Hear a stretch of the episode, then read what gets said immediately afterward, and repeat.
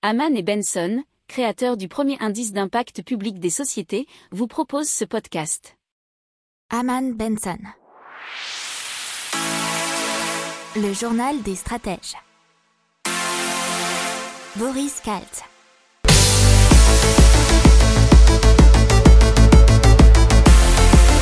Bonjour à tous et bienvenue dans le journal des stratèges pour une revue de l'actualité éco-tech et impact du jour. La une aujourd'hui, c'est l'ONU qui donne un rapport clair entre réchauffement climatique et perte de biodiversité. Dans l'écho, on va parler de la Banque Centrale Européenne et du plan d'urgence qui pourrait être levé au 31 mars. Dans la tech de fusée miniature pour nanosatellites, c'est Venture Orbit Systems et dans l'impact tel à quoi pour l'irrigation à distance. Vous écoutez le journal des stratèges numéro 127. Donc, des grands experts du GIEC et de l'IPBES, c'est un groupe d'experts de l'ONU, ont établi un rapport clair entre réchauffement climatique et perte de biodiversité. Alors ces experts ont publié un rapport avec des solutions apportées tous, mais aussi des mises en garde contre de fausses bonnes idées. Alors les fausses bonnes idées, qu'est-ce que c'est? C'est les forêts de plantation qui pourraient par exemple fragiliser l'écosystème, ou la cultivation de biocarburants qui auraient pour conséquence d'appauvrir les sols. Euh, c'est la même chose pour le développement de certaines énergies renouvelables qui, par l'exploitation de certains minerais rares, aurait pour conséquence d'avoir de gros dommages environnementaux. Alors, il y a beaucoup de solutions qui ont été apportées dans ce rapport, mais notamment la création d'un réseau national de ramassage de compost qui aurait pour but de stocker du carbone dans les sols en utilisant euh, tous les déchets comme les légumes, épluchures et fruits dans les champs.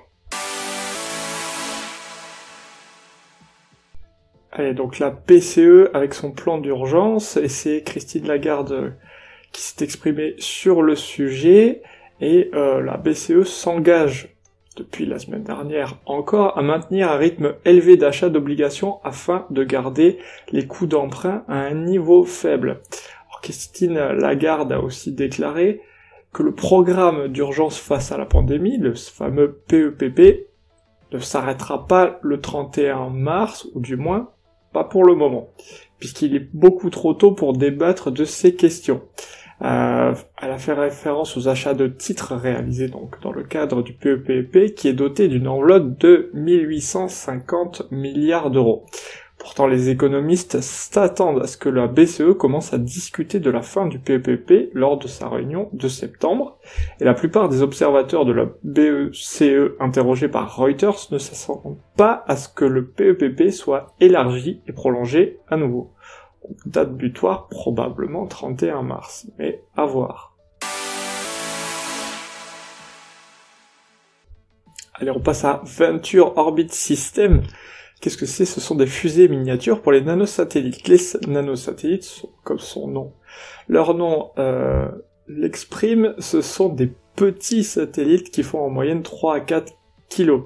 Les données qu'ils collectent en orbite permettent aux entreprises qui les développent de vendre des informations à des secteurs très très variés. Euh, et donc VOS, Frontier Orbit System, élabore des lanceurs miniatures totalement pensés pour les nanosatellites. Alors, le projet phare s'appelle Zephyr et cette fusée, c'est la première conçue en France depuis 1975.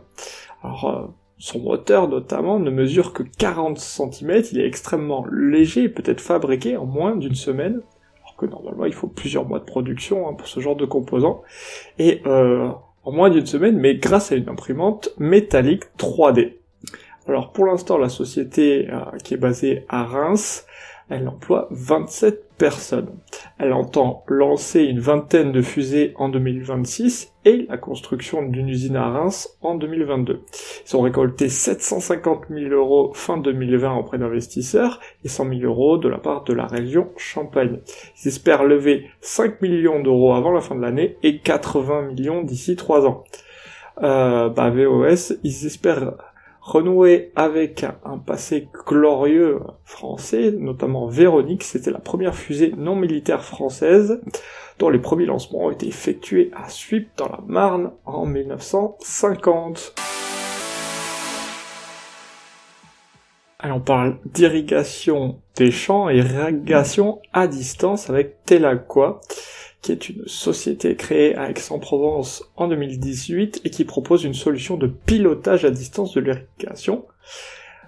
Ah, c'est un complément de contrôle assisté par un ou plusieurs manomètres connectés et installés sur une rampe, euh, le pivot ou l'enrouleur.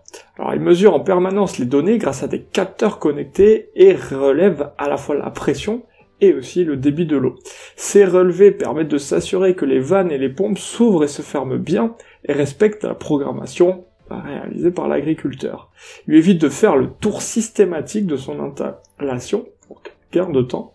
Le manomètre répère les éventuelles fuites ou autres anomalies sur le système ce qui est donc au final un super gain de temps, de rendement, d'efficacité et de tranquillité. Le manomètre Teleka fonctionne sans fil et sur un réseau bas débit LoRaWAN. N'oubliez pas de vous abonner au podcast, mais pourquoi pas aussi à notre newsletter La lettre des stratèges qui est gratuite, vous en trouverez dans les infos de l'émission, mais aussi sur notre site internet Aman Benson Stratégie, rubrique média La lettre des stratèges. Voilà, c'est tout pour aujourd'hui. Je vous souhaite une excellente journée. Je vous dis à demain pour plus d'infos. Ciao. Pour approfondir ces sujets, abonnez-vous à la newsletter de Haman et Benson et écoutez nos autres podcasts que vous retrouverez dans les notes de l'émission ou sur notre site internet.